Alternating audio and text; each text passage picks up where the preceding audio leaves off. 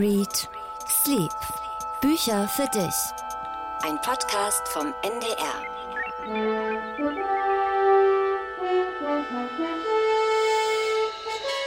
Ja, Jan, ob man wohl in der Zukunft noch ganz normal isst, schläft und liest?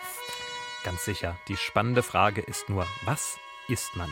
Und was liest man und vor allen Dingen auch wie liest man? Darauf kommen wir später noch zurück übrigens. Ja, wir befinden uns in Folge 24 des Bücherpodcasts Eat, Read, Sleep. Heute mit Jan Ehlert und Katharina Marenholz. Und heute, man hört es, mit einem Science-Fiction-Schwerpunkt. Wir haben so viele Zuschriften ja auch von euch bekommen. Das war ja eigentlich nur so eine fixe Idee, dass wir mal über Asimov gesprochen haben. Und dann haben wir so viele Zuschriften gekriegt, die sagten, toll, mach das. Wir haben ganz viele Lieblingsbücher in der Science-Fiction-Welt. Und deswegen muss es heute sein. Und wir werden dich auch noch begeistern dafür, Katharina. Ja, bestimmt. Jugendbücher zum Beispiel gibt es wahnsinnig viele, die Science-Fiction-mäßig sind, also so Dystopien. Und da habe ich natürlich auch schon einiges gelesen und auch was mitgebracht. Mhm. Aber für alle, die jetzt nicht so viel damit anfangen können wie Katharina, keine Angst. Wir stellen natürlich auch andere Bücher vor. Wir haben unsere Neuerscheinung, wir haben unsere Bestseller-Challenge. Also auch für Nicht-Science-Fiction-Fans ist heute ganz sicher was dabei. Was aber natürlich auf jeden Fall aus dem Science-Fiction-Bereich sein muss, ist unsere literarische Vorspeise. Die literarische Vorspeise. Das ist gar nicht so einfach, denn woher kriegt man Essen aus der Zukunft? Na, ja, und auch in den Büchern wird nicht viel dazu gesagt, was die essen. Es sei denn, es sind nur so kleine Tabletten. Das wäre ja ein mhm. bisschen öde gewesen. Oder Früchte. Im Jahr 800 2701, dahin reist H.G. Wells mit seiner Zeitmaschine. Da gibt es Superfrüchte, die die Eloy essen und die sie ganz jung und frisch und lebendig behalten. Es gibt aber auch die Morlock, die dann die Eloy essen. Da waren wir dann mhm. schon wieder raus bei der Geschichte. Ewok, Orlok, Morlock, Torlock. Äh, ja, außerdem Früchte wäre auch zu langweilig. Gibt ja gar kein Rezept dann dazu. Naja, egal. Wir haben ja jetzt auf jeden Fall hier einen großen Plan. Mein ganzer Tisch ist voller Zutaten, denn wir werden versuchen, den pangalaktischen Donnergurgler aus Per Anhalter durch die Galaxis mit realen Zutaten nachzumixen. Real ist schön, weil fallianisches Sumpfgas, was darin vorkommt, das gab es in meinem Supermarkt jetzt nicht um die Ecke. Und auch das qualaktinische Hyperminzextrakt, da habe ich mich doch sehr schwer getan, das zu finden. Deswegen siehst du bei mir auf dem Tisch nur Alkohol. Ja, und ich habe, wie gesagt, versucht, das ein oder andere zu ersetzen durch echte, real existierende Zutaten, denn auch der Zahn eines algolianischen Sonnentigers war leider nicht zu kriegen bei Edeka. Per Anhalter durch die Galaxis, also das ist das Buch, was mir als erstes einfällt, wenn ich an Science-Fiction-Literatur denke. Sicher, und da haben wir auch die meisten Zuschriften zu bekommen, die sagten, genau das ist ihr Lieblingsbuch, weil es ja auch so wichtige Fragen beantwortet, wie die nach dem Sinn des Lebens zum Beispiel. Richtig. Die Antwort auf alles ist 42. Und ich werde dieses Jahr 42. Große Dinge bahnen sich an. Übrigens, weißt du, wer auch per Anhalter durch die Galaxis gelesen hat?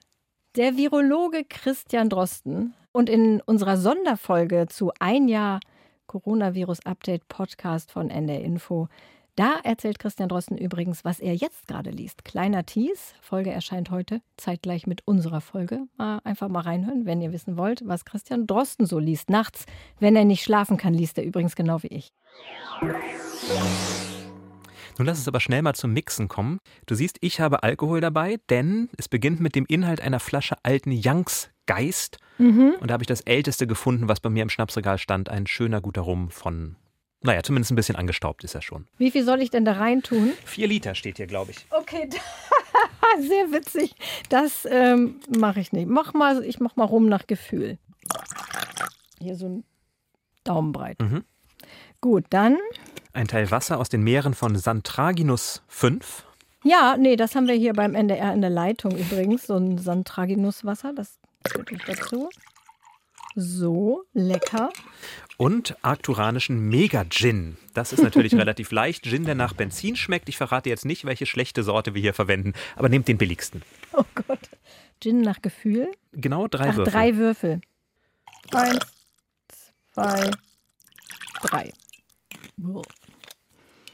Nun, ups, Moment, es wird ein bisschen eng hier auf meinem Tisch.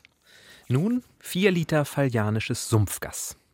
Ja, das ist doch bestimmt Grünsumpfgas, oder?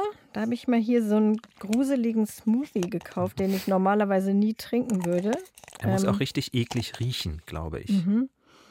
Hm, riecht nach Gurke. Ich weiß nicht, warum Leute was mit Gurke trinken, aber gut. Sagst du als Oscar Wilde-Fan, Gurke ist doch das englische Essen Ja, aber nicht schlechthin. zum Trinken.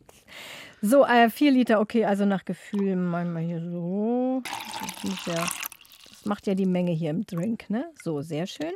Und nun über einen umgedrehten Silberlöffel ein Teil qualaktinisches Hyperminzextrakt träufeln. Ich dachte mir, wir hängen einfach so einen Teebeutel Pfefferminztee rein stattdessen. Ja, keine Gurken mögen und jetzt mit britischem Tee kommen, ich sehe schon. Es ging nicht anders.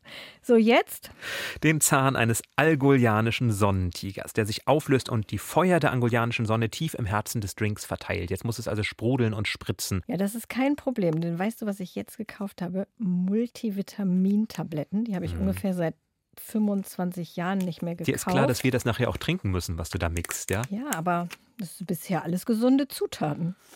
So, und guck, die schmeiß jetzt da rein. Sprudelt. Ja, es sprudelt Hörst schon du, aus dem du? Becher hinaus. Ich, ich höre es. Es klingt pangalaktisch und nun noch ein Spritzer Zamfur. Mhm. Das klingt nach Kampfer irgendwie. Aber ich wusste ehrlich gesagt gar nicht, was Kampfer ist. Lass uns lieber was anderes nehmen. Zitrone? Zitrone klingt gut. Okay, quetsche ich rein. Und Und das Wichtigste, last but not least, eine Olive. eine Olive. Kein Problem, habe ich dabei. Achtung, Olive drin. Und fertig ist der pangalaktische Donnergurgler. Sieht so toll aus, Katharina. Ich lasse dir gerne den Vortritt beim Probieren. Das ist sehr nett von dir. Und ab hier moderiere ich alleine. Das ist Eat, Read, Sleep heute mit Jan Ehlert.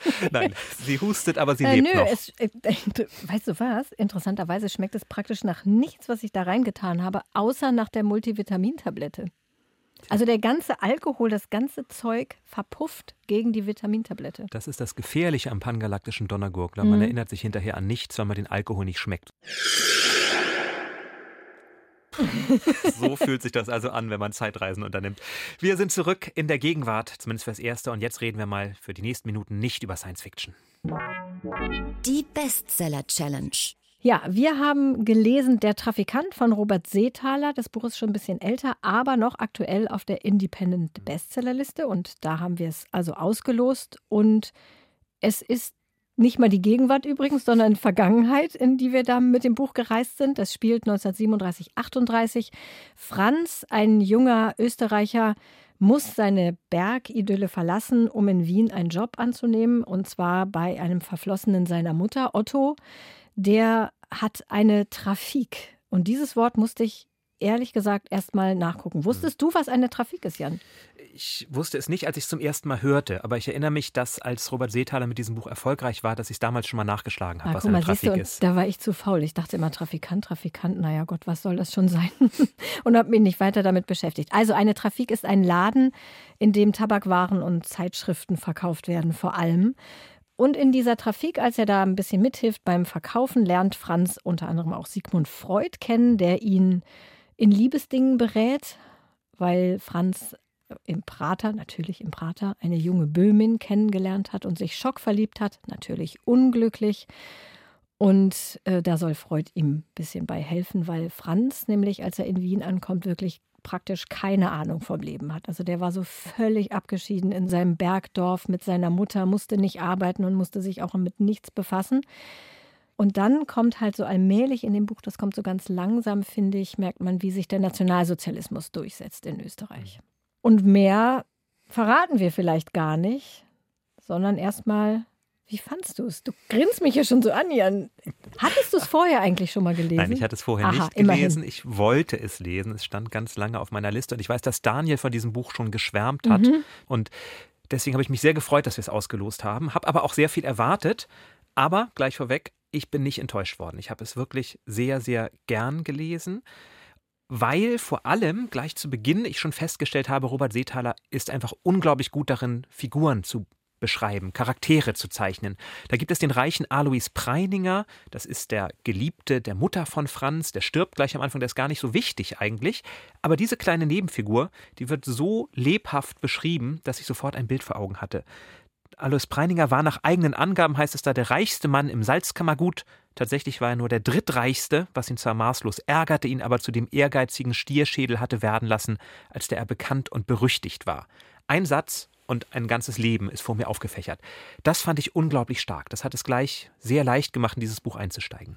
Ja, ich fand auch, also es sind wirklich viele, viele schöne Sätze drin. Also ich fand besonders den einen Stimmung vor dem Gewitter. Ich weiß nicht, ob du dich erinnerst, als er schreibt, als ob die Luft geronnen wäre und die ganze Landschaft in ihre stille Bewegungslosigkeit eingeschlossen hätte. Fand ich total schönen Satz auch. Und als Franz zum ersten Mal mit der Welt in Berührung kommt, da in Wien in der Trafik, und zwar durch Zeitungen. Da schreibt Seethaler, es war eine Ahnung, die da zwischen den vielen Buchstaben herausraschelte, eine kleine Ahnung von den Möglichkeiten der Welt. Wirklich ein schöner Satz. Aber manchmal, wo du gerade Preininger sagst, manchmal war es mir dann auch ein bisschen too much. Mhm. Also ihre Unterschenkel waren so hellbraun, so glatt und so makellos wie das hölzerne Lenkrad des champagnerroten Steyr Daimler Puch, das Auto von Preininger. Hm. Ja, aber da siehst du doch, was er sich für eine Mühe gibt, die Details richtig zu machen. Dass ja. dieser Steyr-Daimler Bruch, den es ja nur in Champagnerfarben gab damals. Ja, ne, gut, aber Unterschenkel wie Holzlenkrad, hm, naja. Aber ja, man, man findet, glaube ich, in jedem Buch, außer ja, bei Dostoevsky, eine Formulierung, die so ein bisschen schief ist. Insofern sei ihm das hier Nein, ich meine verziehen. nur, es war mir einfach manchmal ein bisschen zu viel, mhm. zu viel Beschreibung. Mhm. Aber was das Tolle ist, ist, es ist ja eigentlich ein sehr düsteres Buch. Du hast es beschrieben, düster. es spielt in Wien zur Zeit des Nationalsozialismus, es endet für viele Figuren nicht, nicht gut. sehr gut. Und trotzdem schafft er es, eine Atmosphäre zu schreiben, äh, zu beschreiben, die einem das Gefühl vermittelt, der Franz lebt trotzdem ganz gern. Und das ist ja diese, dieses tolle, das, was er schafft, am Beispiel eines Einzelnen eine Atmosphäre einer Zeit einzufangen. Absolut. Nämlich Franz hat ja ganz andere Sorgen. Der Nationalsozialismus wächst, wird stärker, aber er ist verliebt. Und wenn man verliebt ist, dann gibt es nichts Wichtigeres. Und das auf den Punkt zu bringen, das finde ich unglaublich gelungen. Und also, wie fandest du das mit Freud? Ich fand, das verpuffte irgendwie so. Fandst du? Ja, fand ich. Das, ich hatte da irgendwie mehr erwartet. Aber ich finde gerade dieses Aufeinandertreffen so faszinierend. Da hast du den alten Professor, der selber nicht mehr so sehr daran glaubt, dass er etwas wirklich bewirken kann. Der ist über 80, zweifelt daran, dass alle seine Bücher, die er geschrieben hat, wirklich was bringen, weil die Menschen nicht hören wollen. Da gibt es diese dicke Frau, die auf seinem Sofa liegt und sagt, was soll ich was tun, was soll ich tun? Und er sagt, essen Sie weniger Torte. Und das ist des Rätsels Lösung. Und man spürt diese Verzweiflung. Und nun kommt dieser junge Franz, der wirklich etwas wissen will, der wirklich die Triebe noch hat, die bei Freud ja immer eine wichtige Rolle spielen, der wirklich sich ins Leben stürzen will und wie dadurch auch der alte Mann langsam wieder aufblüht, das fand ich sehr, sehr berührend. Hm. Und dann ist er plötzlich weg, Freud, am Ende. Ja gut, da sind die Nazis ja dran schuld. Da kann ja, ja nur Robert Seethaler nichts für. Stimmt, aber ich weiß nicht. Ich aber er sagt so wunderschöne Sätze. Was hat dieses ganze verrückte Weltgeschehen überhaupt für eine Berechtigung neben deinen Sorgen? Und so wird es jedem 17-Jährigen, ja, der das erste Mal verliebt Sätze. ist, gehen. Ne? Was stört mich das Ganze? Was, warum muss die Welt so schlimm sein? Warum kann ich nicht einfach nur verliebt sein? Ja, ja, er sagt viele schöne Sätze, Freud. Ich hoffe, er hat in echt auch so viele schöne Sätze gesagt. Hast du Freud mal gelesen? Nee. Ich habe Freud nicht im Detail gelesen, aber ich verbinde mit Freud immer, es dreht sich immer um Sex. Oder um die Mutter. Mhm. Eins von beiden. Und wie er das auf die Spitze treibt, Seetaler, und dann eben sagt, selbst beim Torteessen, es geht hier nur um Sex. Torte gleich Sex. Und hören Sie auf damit. Das ist unglaublich lustig. Das wird Freud natürlich bestimmt nicht gerecht und alle Freudianer mögen mir das verzeihen, aber in diesem Buch passt das ganz wunderbar. Ich finde es übrigens interessant, du hast es auf dem Balkon gelesen, habe ich bei Instagram gesehen. Ich habe es nachts gelesen, als ich nicht schlafen konnte. Und ich glaube, das macht auch was mit dem, wie man das Buch wahrnimmt. Also ich fand es sehr düster, sehr deprimierend und es ist irgendwie nicht das, was ich jetzt in dieser Corona-Zeit unbedingt freiwillig mhm. gelesen hätte. Es ist so ein Buch für melancholische Novemberabende. Ich habe es nicht ungern gelesen, aber es hat mich irgendwie schon sehr runtergezogen. Aber es ist was anderes, wenn man es auf dem Balkon mhm. bei schönem Wetter liest. Tatsächlich, mir, für mich spielte der Nationalsozialismus gar keine so große Rolle. Für mich war es wirklich der junge Franz, der in einer Großstadt ist und sich zurechtfinden muss und er ist verliebt. Ich bin ihm gerne gefolgt und ich habe nicht die ganze Zeit im Hinterkopf gehabt, oh mein Gott, ist das alles düster. Ah, guck mal, so ist unterschiedlich, bei welchem Wetter und in welcher Situation man es liest. Du hast es mit Frühlingsgefühlen gelesen. Ich habe es mit Corona-Bedrückung gelesen. Aber auf jeden Fall sind wir uns einig, und das waren übrigens auch eigentlich fast alle, die uns auf Instagram geschrieben haben, das ist schon ein sehr gutes Buch. Ja, da sind wir uns einig. Apropos gute Bücher. Exzellente Überleitung. Ich sehe, dein ganzer Tisch ist voll mit Büchern. Was ja, hast du mitgebracht? Nee, das sind, da kommen wir später noch drauf. Das sind ah. meine Science-Fiction-Bücher, die ich für dich mitgebracht habe. Nein, ich wollte vorstellen, was ich gelesen habe in der letzten Zeit. was nicht Science Fiction ist und was nicht deprimierend war, was mich einfach erfreut hat beim Lesen. Guck, es ist ganz mintfarben und rosa. Passt zu deinem Cocktail? Ja, der ist allerdings eher so ein bisschen gurkengrün. Na gut. Dolly Alderton Gespenster. Ein Buch, an das ich gar keine großen Erwartungen hatte. Ich habe es dann einfach angefangen zu lesen und es stellte sich heraus, es war eine herrliche Ablenkung von diesem ganzen Corona-Kram. Es ist ein bisschen Ildiko von Kürti, ein bisschen Nick Hornby, so in diese Richtung. Die Protagonistin Nina George ist mhm. Food-Autorin, was immer das sein mag, ist auch egal. Nina George wie Nina Georg. Ja, ja, lustig, mhm. ne? aber die kennen sich natürlich nicht. Also es ist ja eine amerikanische Autorin. Ich glaube nicht, dass sie Nina George kennt.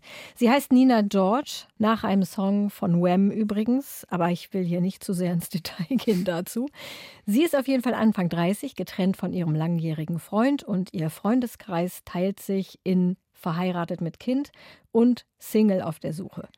Ihre älteste Freundin gehört zur ersten Kategorie, eine andere Freundin Lola zur zweiten. Also im Prinzip die klassische Konstellation für, früher nannte man es Chicklit, das darf man wahrscheinlich heute nicht mehr sagen. Frauenroman darf ich auch nicht sagen. Hm, die klassische Situation für so Romane von Frauen Anfang 30. Du guckst mich ein bisschen entsetzt an. Ich hm. frage mich, warum man das alles nicht mehr sagen darf. Aber okay, gut. Ich bin gespannt, was für ein Buch es dann am Ende ist.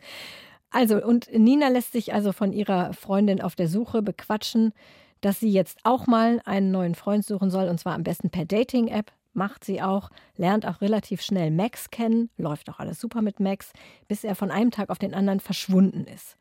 Das ist übrigens der Titel Gespenster, das nennt man ja Ghosting, wenn man nicht mehr auf WhatsApp und so weiter antwortet, sondern einfach gar nichts mehr von sich hören lässt. Ja, also wie gesagt, es ist nichts, was man nicht mal schon so ähnlich gelesen hätte, aber es ist wirklich, wirklich lustig geschrieben. Zum Beispiel gibt es eine total absurde Junggesellinnenparty. Da musste ich wirklich beim Lesen laut lachen, das ist mir lange nicht passiert. Und es hat aber auch so eine ernste Ebene. Ninas Vater hat Demenz. Nina kümmert sich um ihn und ist dann auch zwischendurch mal genervt, weil ihre Mutter ja so gar nicht angemessen auf die Situation reagiert, wie Nina findet, sondern sich lauter komplett abstruse Hobbys sucht die sie verfolgt. Zum Beispiel, wie Ninas Mutter sagt, Pilatus. Und Nina dann auch sagt, Mama, es heißt Pilates. Ja, das sind wirklich auch so berührende Szenen, wenn der Vater, der früher ein sehr beliebter Lehrer war, einen ehemaligen Schüler trifft und Nina dann total verzweifelt versucht, diesem Schüler klarzumachen, dass der Vater nicht so ein trotteliger Alter geworden ist, sondern wirklich krank ist und deswegen sich nicht erinnert und seltsame Sachen redet. Und wenn sie darüber nachdenkt, dass ihre Kindergartenfreundin Catherine, mit der sie sich jetzt gerade irgendwie gar nicht versteht, weil die einfach verheiratet ist, sich ein Haus auf dem Land gekauft hat, mit ihrem Kind zugange ist, mit dem zweiten Kind schwanger ist. Also da gibt es überhaupt keine gemeinsame Ebene mehr. Aber wenn sie sich überlegt, dass diese Catherine irgendwann vielleicht die einzige ist, mit der sie Erinnerungen an ihre Kindheit teilen kann, wenn ihre Eltern nicht mehr da sind. So, das hat also auch schon eine ernste Ebene. Ich würde sagen, es ist gehobene Unterhaltungsliteratur, ich habe es sehr, sehr gern gelesen, vor allem weil es in London spielt, mhm. vor Corona. Sehr viel Party, sehr viel Bars, sehr viel Cafés, sehr viel London, ganz toll. Es klingt ein bisschen wie ein Roman gewordenes Sex in the City, um mal wieder Sex zu sagen. Ja, sehr schön. Danke dafür. ähm, ja, ich war nie ein Sex in the City-Freund. Vielleicht, ja. Ich kann es dann insofern gar nicht beurteilen. Aber ja, es ist auf jeden Fall ein Buch, was ich jeder Freundin gegen den Lockdown-Blues schenken würde. Und auch Freunden oder ist es tatsächlich ein Frauenbuch, auch wenn es so nicht heißen darf? Ja, ich würde eigentlich sagen, es ist ein klassisches Frauenbuch. Ich würde es keinem Mann schenken, glaube ich. Aber ich kann es dir gerne ausleihen, dann kannst du es lesen und hinterher sagen, was du meinst. Ich habe leider noch eine ganz dicke Leseliste bei mir neben dem Bett liegen. Deswegen später vielleicht. Du hörst es an dem Ton. Jetzt ja. geht's wieder zurück in die Zukunft. Ich denke auch. Und zwar mit einem Buch, das ganz neu erschienen ist von Raffaela Edelbauer. Mhm. Die war letztes Jahr für den Deutschen Buchpreis nominiert, ja. stand auf der Shortlist mit Das flüssige Land. Da ging es um österreichische Erinnerungskultur und um die Gesetze der Statik, also Physik und Geschichte vermischt.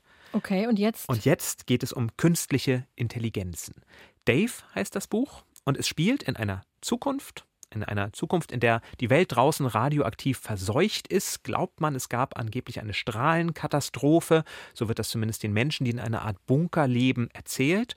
Und die ganzen Menschen arbeiten an einer künstlichen Intelligenz, die alle ihre Probleme lösen soll. Nicht nur die Welt draußen wieder reinigen, sondern auch die ganzen menschlichen Schwächen ausgleichen, unendliches Leben, Unsterblichkeit, Hochladen des eigenen Bewusstseins. Da gibt es die Transhumanisten, also die, die eben sagen, wir müssen den menschlichen Körper überwinden. Ganz viele Ideologien, Sekten auch treffen aufeinander. Mhm. Und im Mittelpunkt steht der Programmierer Sys, der arbeitet daran, dass Dave, die künstliche Intelligenz, gefüttert wird mit Informationen. Denn ein Roboter, eine KI, kann ja nur dann lernen, wie sie sich möglichst menschlich verhält, wenn man ihr sagt, was menschlich ist. Und das kann ganz schön schwer sein. Es gibt dann so ganz witzige Situationen, wo Dave eigentlich nur lernen soll, wie man ein Steak schneidet beim gemeinsamen Essen mit einem Gast. Dann aber, weil ein kleiner Fehler sich eingeschlichen hat in das Skript, in den Code, stattdessen eigentlich den Gast aufgegessen hätte und nicht oh. das Steak. Also man muss da sehr vorsichtig sein. Und so ganz klappt es nicht. Und dann wird Sis, der so ein mittelmäßig erfolgloser Programmierer ist, plötzlich auserwählt. Seine Erinnerung, sein menschliches Bewusstsein soll in diese künstliche Intelligenz hochgeladen werden. Er soll also der künstlichen Intelligenz erzählen, was es wirklich heißt, Mensch zu sein, was es heißt, Angst zu haben, was es heißt, sich zu verlieben, was es heißt, ja, zum Beispiel Eltern zu haben.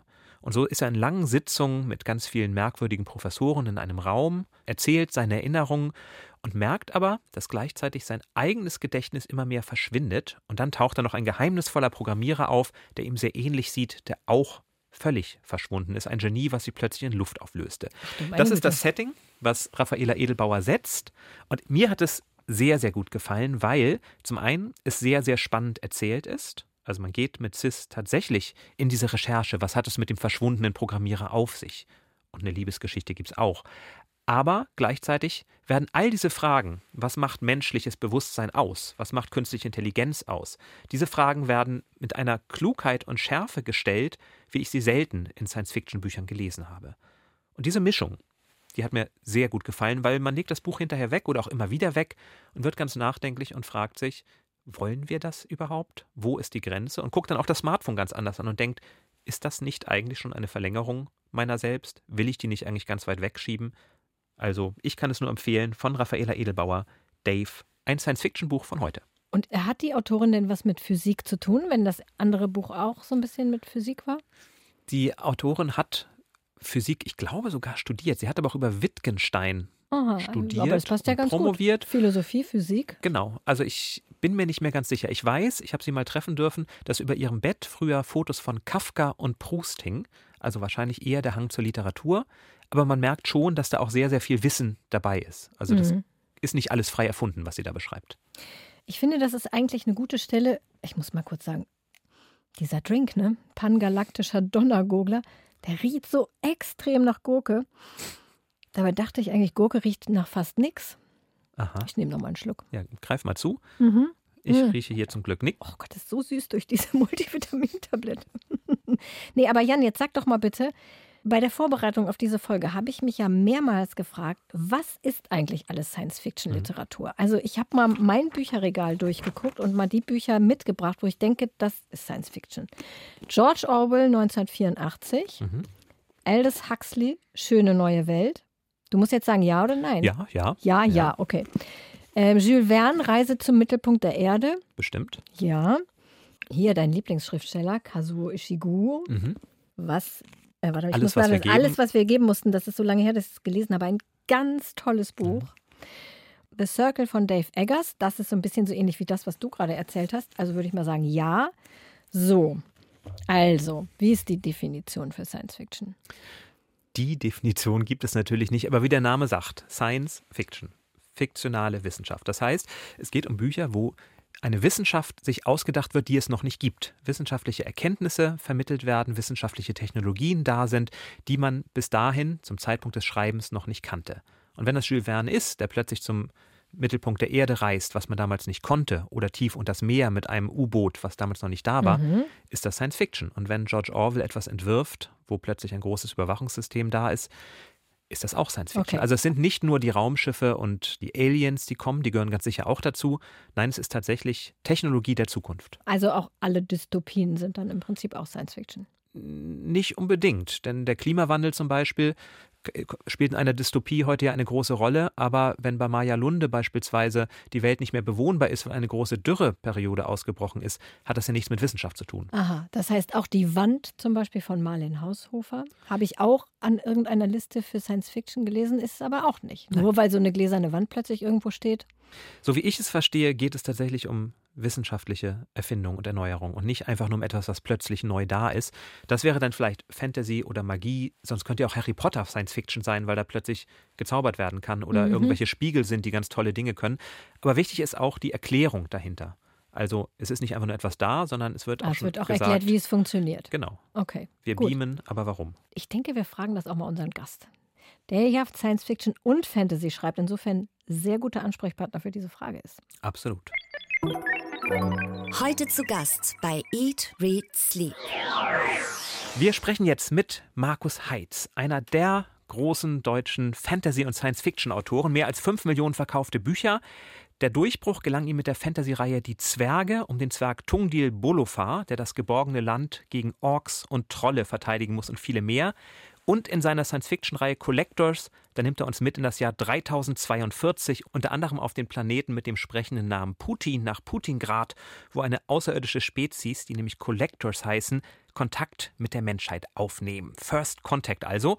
Und außerdem ist Markus Heitz ein leidenschaftlicher Koch also der perfekte Gesprächspartner für unsere heutige Folge, die allerdings, so ist das immer, leider, weil wir über Technik reden, technisch etwas komplizierter ist. Deswegen ist er jetzt am Telefon. Hallo Markus, viele Grüße nach Zweibrücken. Äh, nee, nicht ganz. Homburg, moin. Ja, wir hatten es mit Beam probiert, aber der Beam-Projektor ist ausgefallen und der Rest auch. Also mussten wir halt das Telefon in die Hand nehmen. Oldschool ist auch immer wieder schön. Ausgerechnet in dieser Folge. Wie Ausgerechnet. wir träumen im Radio davon, wo wir Menschen wirklich bei Hologramm einfach zu uns ins Studio holen können. Das wäre gerade ja, ne? auch in Corona-Zeiten ein unglaublicher Segen, glaube ja, ich, wenn man das, das könnte. Herrlich. Das wäre super. Wir haben schon ein bisschen darüber gesprochen, Katharina und ich, was eigentlich Science Fiction ausmacht. Sind das die Romane, wo Raumschiffe durch das Weltall düsen, also so wie Star Wars und Aliens kommen wie bei den Collectors? Oder ist Science Fiction auch sowas wie Jules Verne, wo man einfach nur an den Grund des Meeres reisen kann? Was gehört für dich dazu? Science Fiction ist im Grunde Dinge, die in einer Zukunft spielen, die sich technisch verändert hat, meistens nach vorne. Das ist für mich sozusagen die Grunddefinition von Science Fiction. Für Jules Verne war es natürlich dann auf den Meeresgrund zu reisen, zum Mond oder wo auch immer hin. Das war natürlich Zukunftsmusik. Und äh, die heutige Science Fiction besteht aus so vielen Unterteilungen äh, über das Militärische, über äh, philosophisch mit Asimov. Es ist eine riesen Bandbreite. Manche sagen eben Dystopie gehört auch noch mit dazu. Da werden wir bei Mad Max. Also die Science Fiction hat unfassbar viele Facetten. Du hast dein Science-Fiction-Roman Collectors, den hast du deinen Space-Fiction-Helden gewidmet. Captain Future, den kenne ich noch, aber wer sind Greg, Otto und Professor Simon oder Simon? Oh mein Gott, eine Wissenslücke. Das ist natürlich die Crew, äh, die Crew, oh. die zu äh, Captain Future gehört. Ähm. Das war für mich der First Contact, wenn man so möchte, als kleines Kind. Ich bin Jahrgang 71. Captain Future war damals der Renner im Fernsehen und Captain Future war der erste, der ins Weltall für mich flog mit der Komet und eben seiner Crew, das fliegende Hirn, Professor Simon. Das fand ich phänomenal, weil es zum einen Technik war und zum anderen war es aber immer auch ein fantastisches Element. Das heißt aber, du bist durchs Fernsehen zum Science Fiction gekommen. Hast du denn auch so ein Buch gehabt, was sozusagen dein Science Fiction Interesse geweckt hat? Na, Jules Verne gehörte damals mit dazu, eben als Großvater buchstäblich der Science Fiction, der Vorläuferabteilung. Und später kamen dann Bücher für Kinder und Jugendliche, die sich mit diesem Thema Science Fiction beschäftigt haben.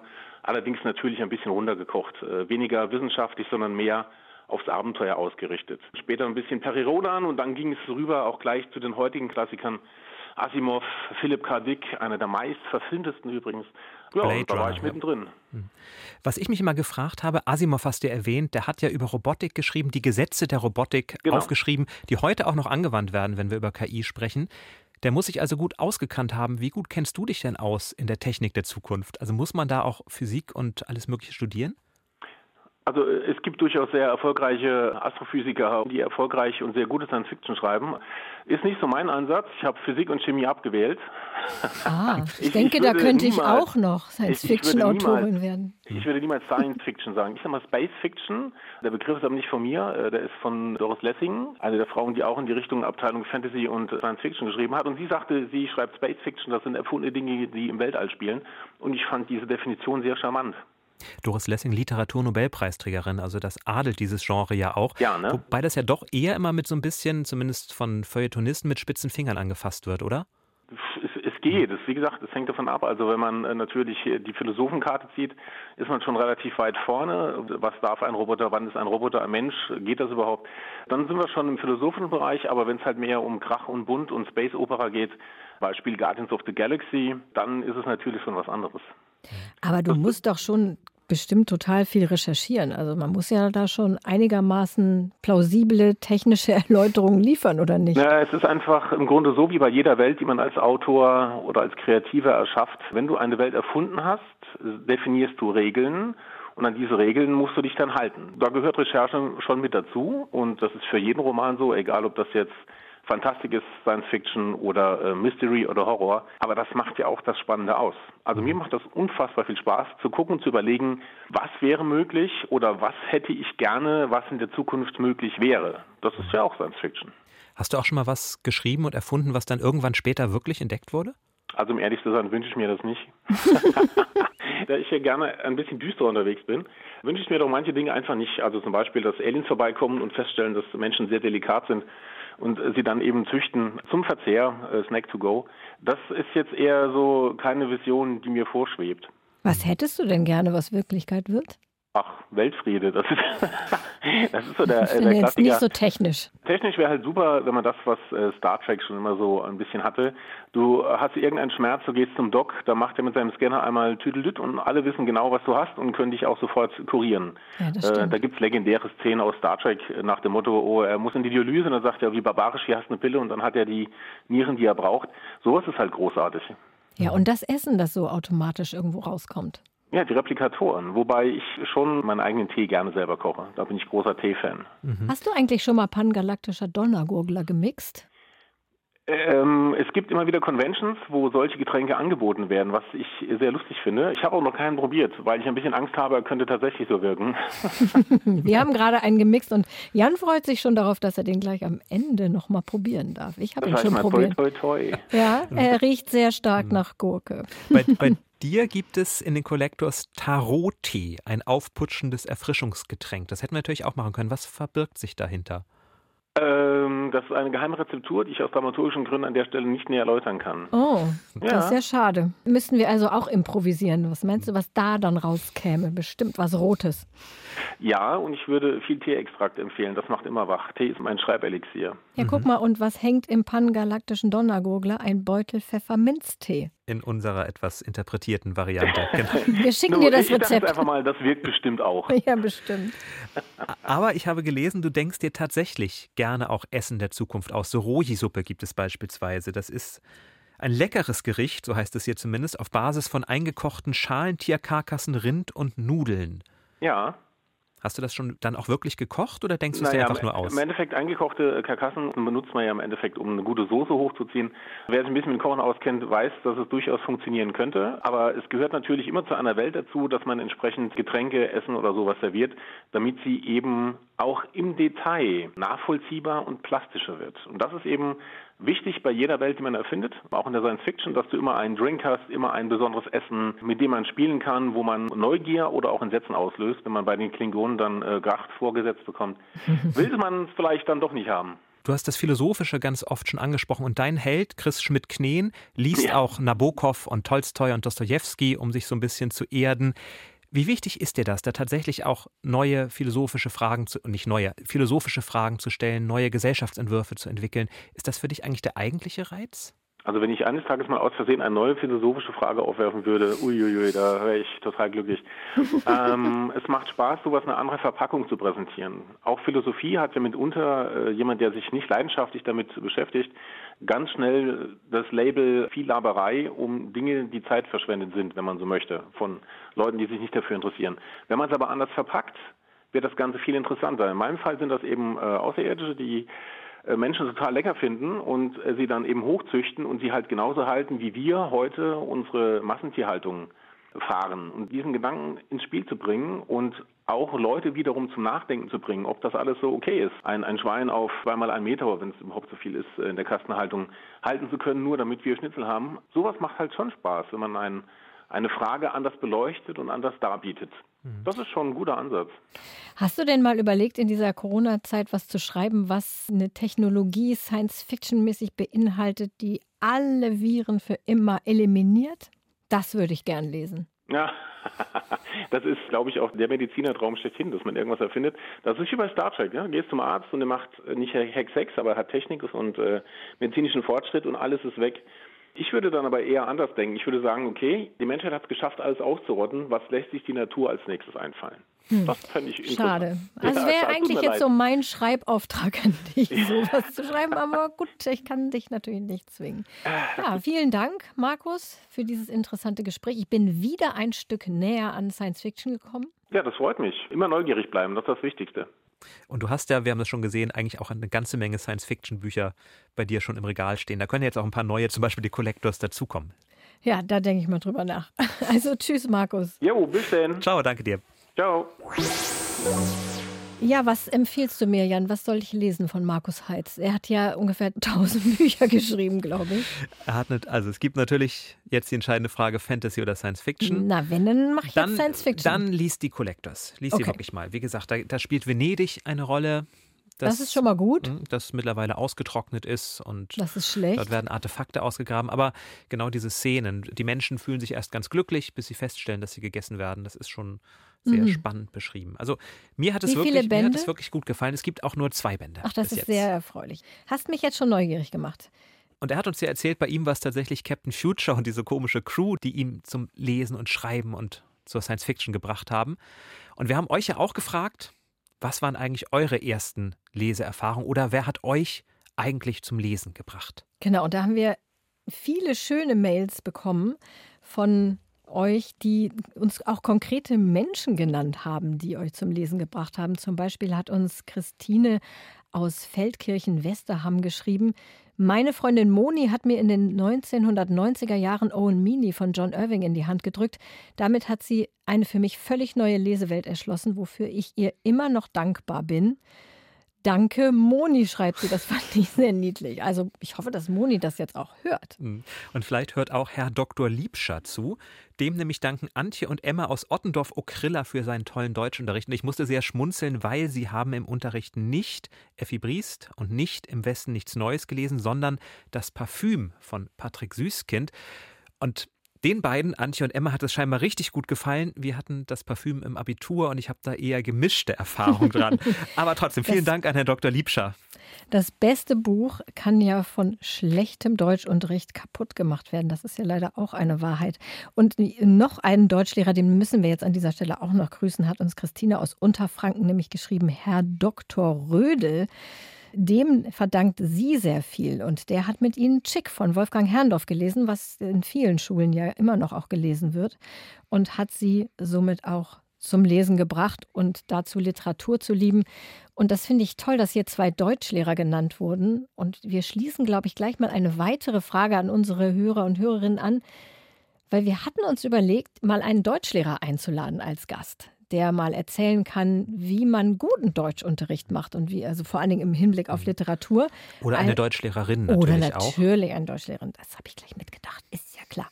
Also, wenn ihr jemanden kennt, der jetzt noch praktiziert, möchte ich sagen, der jetzt noch Deutschunterricht gibt, der das besonders toll macht, dann schreibt uns doch mal. Vielleicht können wir einen davon einladen. An eatreadsleep.ndr.de und dann kommen wir vielleicht bald mit eurem Deutschlehrer ins Gespräch. Aber Vorsicht, oder der wird eurer dann vielleicht Deutschlehrerin. Oder eurer Deutschlehrerin.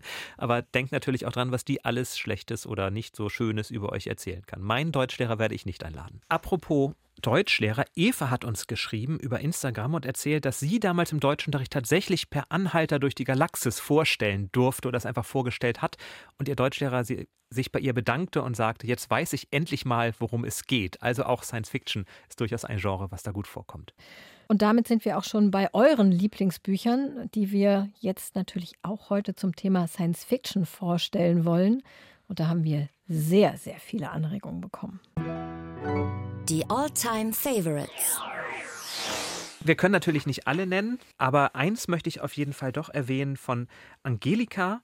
Die hat uns Die Jahre des schwarzen Todes von Connie Willis empfohlen. Ein Zeitreiseroman, was für dich, Katharina, der in Oxford und Umgebung spielt. Mm. Eine Historikerin will zurückreisen ins Mittelalter und vertut sich in der Zeit. Das passiert, glaube ich, ziemlich oft in Romanen, dass man irgendwie in der falschen Zeit landet. Das macht ja auch die Spannung des Ganzen aus. Also Connie Willis, Die Jahre des schwarzen Todes ist was, was sie empfiehlt. Und eines habe ich mitgebracht, das hat Jan passender Name, uns empfohlen. Ich bin es aber nicht, es ist ein anderer Jan. Die Maschine steht still. Und Jan schreibt, in der ernsthaften Science-Fiction-Literatur werden Fragen unserer Zeit in Was wäre wenn Szenarien untersucht und weitergedacht. Als herausragendes frühes Beispiel möge E.M. Forsters Erzählung Die Maschine steht still aus dem Jahr 1909 dienen, die vermutlich früheste Beschreibung des Internet und der damit verbundenen Folgen. Und dieses Buch wurde tatsächlich vor ein paar Jahren wiederentdeckt, sage ich mal, weil das Internet oder diese Welt, in der wir jetzt leben, so unglaublich deutlich darin beschrieben ist. Da sitzt Vashti in ihrem Zimmer und macht nichts anderes als auf Bildschirme starren. Ich lese hier immer vor, genau ganze 15 Sekunden vergingen, bis die Scheibe in ihren Händen aufleuchtete, ein erst blaues, dann dunkelviolettes Licht zuckte schwach darüber hinweg, und schon war ihr Sohn, der auf der anderen Seite der Erde lebte, zu sehen, und er sah sie. Also Skype im Jahr 1909, könnte man sagen. Und Kuno, der Sohn, ist allerdings maschinenskeptisch. Er möchte seine Mutter wirklich treffen und holt sie so raus aus ihrer Wabe, um ihr das echte Leben zu zeigen. Das Leben auf der Erdoberfläche, wo auch noch Menschen sind.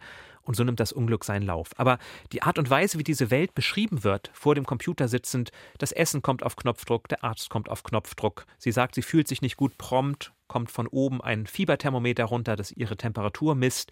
All diese Sachen hat Forster 1909 wirklich schon vorweggenommen, dass man die ganze Zeit Bilder von heute vor Augen hat, wenn man dieses Buch liest. Allerdings kommt bei mir kein Fieberthermometer von der Decke, wenn ich mich schlecht fühle. Das kann ja noch kommen, das hast du oh dir ja gewünscht für die Zukunft. Ja, das stimmt. Aber das ist eine schöne neue Ausgabe, die du da mitgebracht hast. Ne? Die sieht toll mhm. aus. Und ist auch ganz dünn. Von Vielleicht so ein Einsteigerbuch auch für Science Fiction. Sicherlich, ja sind gerade einmal, gerade einmal 78 Seiten. Interessant ist aber auch, was alles zu Science Fiction dazugehört oder dazugehören kann. Zum Beispiel hat uns, ich spreche ihren Namen jetzt mal französisch aus, Hortense geschrieben, weil französisch sie uns Simone de Beauvoir empfiehlt. Ihr Buch Alle Menschen sind sterblich. Und sie schreibt, sie hat sich als leidenschaftliche Leserin sehr gefreut. Sie ist leidenschaftliche Science-Fiction-Leserin und erwähnt natürlich Asimov und andere. Aber Simone de Beauvoir gehört für sie auch dazu, weil der Held dieses Romans, Fosca, in Florenz zur Zeit der Medici lebt und zufälligerweise an einen Trank gerät, der unsterblich macht. Und was macht er jetzt damit? Er reist 600 Jahre in die Zukunft. Also selbst Simone de Beauvoir Doris Lessing, John Steinbeck, ja. alles Science-Fiction-Autoren. Und je länger ich darüber nachdenke, desto mehr Bücher fallen mir ein, die ich doch auch gelesen habe, die Science-Fiction sind. Zum Beispiel Die Frau des Zeitreisenden.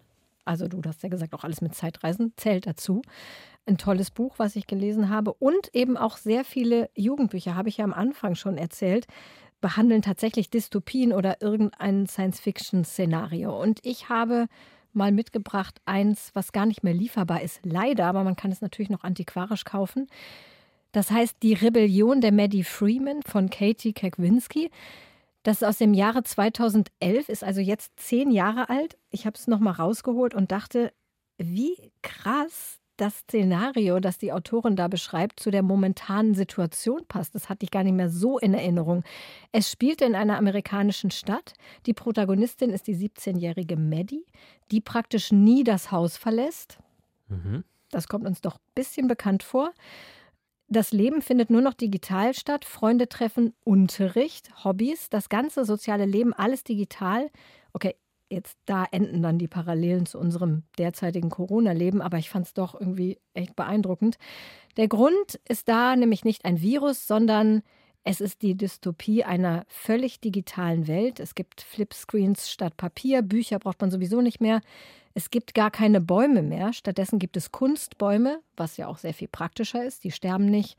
Verursachen keinen Heuschnupfen und sind eben immer perfekt grün, also Kunstbäume eigentlich viel besser als normale Bäume. Und Maddie Freeman will aber unbedingt das Offline-Leben kennenlernen und geht heimlich zu einer echten Lerngruppe. Es gibt noch so ein paar wenige echte Lerngruppen. Ihr Vater darf davon nicht erfahren, denn er gehört zu denen, die dieses Online-Leben total vertreten und durchsetzen wollen und immer noch mehr durchsetzen wollen. Er hat die realen Schulen auch selbst abgeschafft und diese Digital School gegründet und angeordnet für alle. Und wer protestiert, kommt sofort ins Erziehungslager. Also sind da auch richtig mit Strafen auch verbunden. Aber es gibt natürlich eine Gruppe von Rebellen. Dazu gehört zum Beispiel Justin, den Maddie in dieser Offline-Lerngruppe kennenlernt. Und Justin und seine Freunde und dann auch Maddie kämpfen gegen dieses System.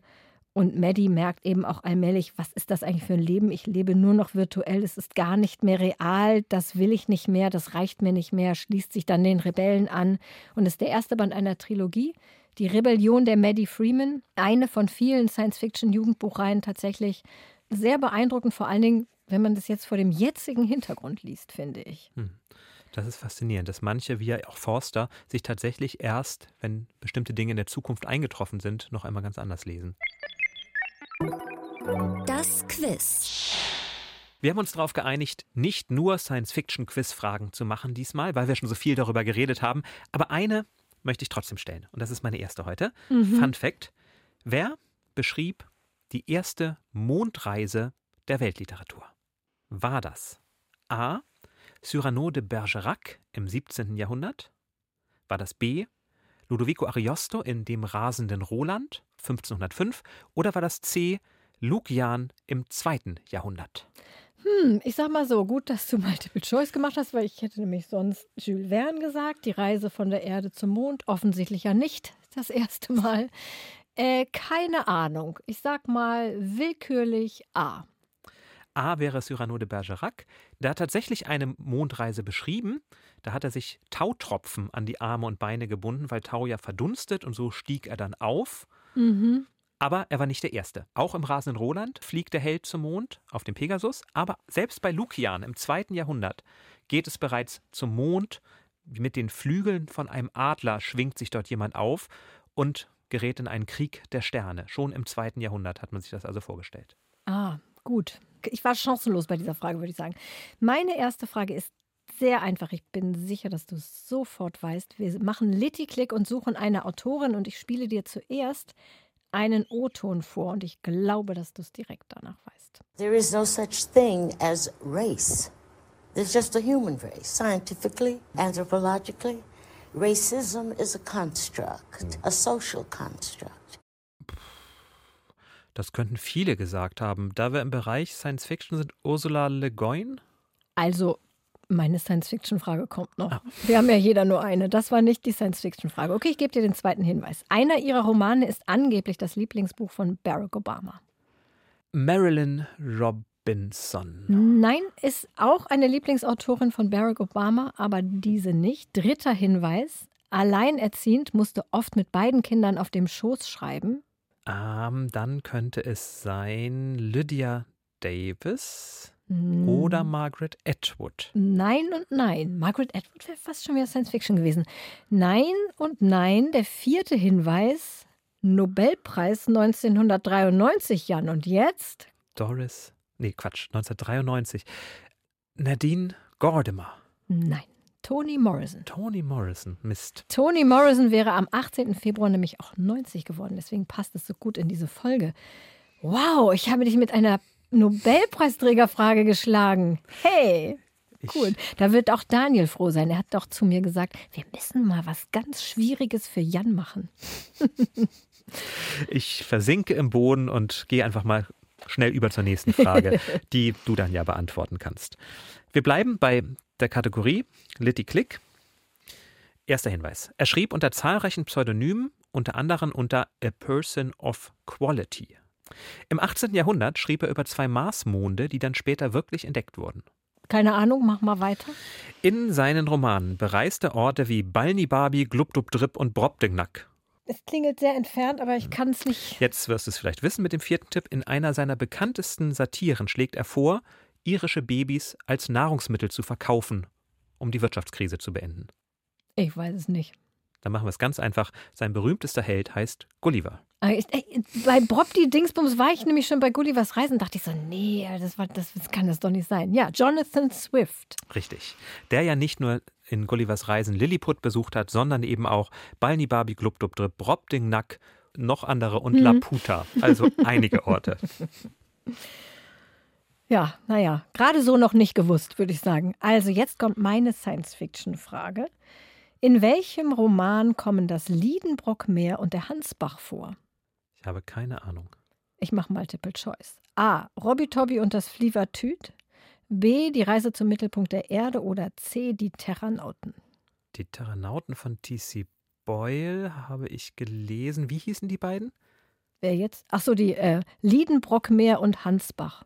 Das könnte T.C. Boyle tatsächlich sein, die Terranauten. Nein, es ist die Reise zum Mittelpunkt der Erde. Professor Liedenbrock leitet ja die Expedition und Hans ist der isländische Führer. Mhm. Die steigen ja in einen isländischen Vulkan, also durch einen isländischen Vulkan ins Innere der Erde und finden da unten zum Beispiel eine Wasserquelle, die nennen sie dann Hansbach nach dem mhm. Führer und später einen unterirdischen Ozean, den sie das Liedenbrockmeer nennen. Mhm. Science Fiction ist scheinbar nicht das, wo ich so besonders gut bin. Vielleicht gibt es ja irgendeine so Vergessenstechnik, die wir später einbauen können. Meine letzte Kategorie, der erste Satz, die hatten wir lange nicht mehr. Das stimmt. Der ich konzentriere Satz. mich. Es ist ein Gedicht. Oh Gott. Auf halbem Weg des Menschenlebens fand ich mich in einen finstern Wald verschlagen, weil ich vom geraden Weg mich abgewandt. Okay, also ich kenne ein Gedicht, das mit Wegen zu tun hat. Das ist von Robert Frost. Ja, das sind zwei Two Roads Diverged in the Yellow Wood. Das ist es nicht. Hm, schade. ich gebe dir Multiple Choice. Ist es aus dem Leben eines Taugenichts von Josef von Eichendorff, in der Mitte des Lebens auf den falschen Weg geraten? Ist es die Ballade von Robin Hood in der Version von Thomas Percy? Oder ist es die göttliche Komödie von Dante? So, ich rufe jetzt mal meinen Telefonjoker Daniel an. Daniel, Daniel, kannst du dir bitte für die nächste Folge gleich mal merken, ganz schwere Fragen für Jan zu machen? So. Äh, ich weiß nicht. Ich sage mm, mm, mm, mm, A. Nein. Aus dem Leben eines Taugenichts ist ein Roman, nicht in Gedichtform. Ja, ach so, ich dachte. Das, das macht ja nichts. Und es ist tatsächlich. Eine schlechte es Antwort. ist die göttliche Komödie. Echt? Oh Mann. Er kommt vom Wege ab, trifft dort Vergil, der mit ihm gemeinsam in die Hölle reist, um von da übers Fegefeuer in den Himmel zu kommen, um seine Geliebte wiederzufinden. Beatrice. Beatrice, genau. Beatrice, Entschuldige, ist ja italienisch, richtig. Mm -mm, mm okay.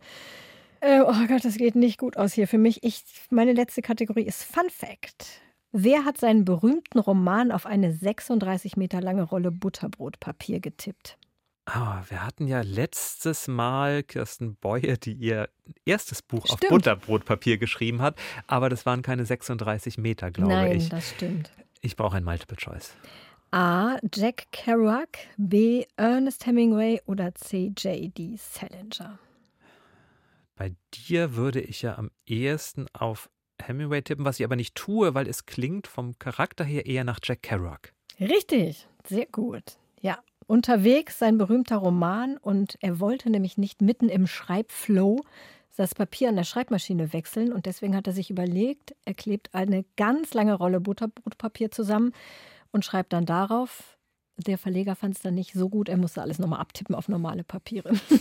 Aber das Buch wurde sehr, sehr erfolgreich. Insofern war es vielleicht doch gut für den Flow. Ein Lob auf das Butterbrotpapier. Das war's schon. Das Wir zählen am besten die Ergebnisse jetzt hier nicht zusammen, würde ich sagen. Und kommen unmittelbar. Bestseller Challenge. Die Auslosung. So, da ihr beide nächstes Mal zusammen seid, mhm. du und Daniel, Genau, Darf ich für euch ziehen? An dieser Stelle losen wir immer aus, welches Buch wir in der nächsten Woche lesen in unserer Bestseller-Challenge. Stimmt, das muss ich nochmal sagen. Alle Titel der aktuellen Spiegel-Bestsellerliste und der Independent Liste. Liste.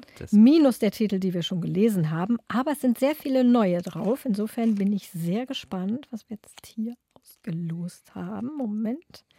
Es ist A. Bernadine Evaristo, Mädchen, Frau etc. Ah ja. Hast du schon gelesen? Ich habe es noch nicht gelesen, ich wollte es lesen. Du hast ja so viele das, Bücher gelesen, so viele neue. Das hat ja den Booker Prize gekriegt. glaube ich, im vergangenen Jahr und ich habe es auf meiner Leseliste. Insofern freue ich mich drauf. Ich sag mal so viel, ich habe es angefangen und bin froh, dass ihr es jetzt lest und bin sehr, sehr gespannt, was ihr sagt. das also in der nächsten Folge. Und wenn ihr mitlesen wollt, dann schickt uns doch gerne eure Meinung an eatreadsleep.ndr.de und sagt uns, wie ihr es gefunden habt. Ja, und das war es auch heute schon mit Eat, Read, Sleep. Diesen Podcast gibt es in der ARD Audiothek, der Audio-App der ARD. Einfach kostenlos in eurem App Store runterladen und am allerbesten immer den Podcast abonnieren, dann könnt ihr auf gar keinen Fall eine Folge verpassen. Und das war jetzt unser Science-Fiction-Schwerpunkt und so schlimm war es für dich doch gar nicht, Katharina, oder? Nö, ich bin ein bisschen auf den Geschmack gekommen und vor allen Dingen, als ich jetzt gemerkt habe, wie weit der Science-Fiction-Begriff ist, bin ich versöhnt damit. Aber du wirst jetzt diesen Drink probieren. Pannengalaktischer Donnergurgler, bitte sehr. Prost, Jan. Ja, ist tatsächlich ein bisschen süß geraten. Also wenn so die Getränke der Zukunft sind, dann bleibe ich doch lieber bei dem, was wir jetzt haben. lieber pur. Das, was wir da am Anfang reingekippt haben, lieber pur. Ja, so. ich bin auch nicht so richtig überzeugt. So, wir trinken noch ein bisschen weiter und wünschen euch aber viel Spaß beim Lesen und Hören. Und bis zum nächsten Mal. Tschüss. Tschüss. Eat, Read, Sleep. Bücher für dich. Ein Podcast vom NDR.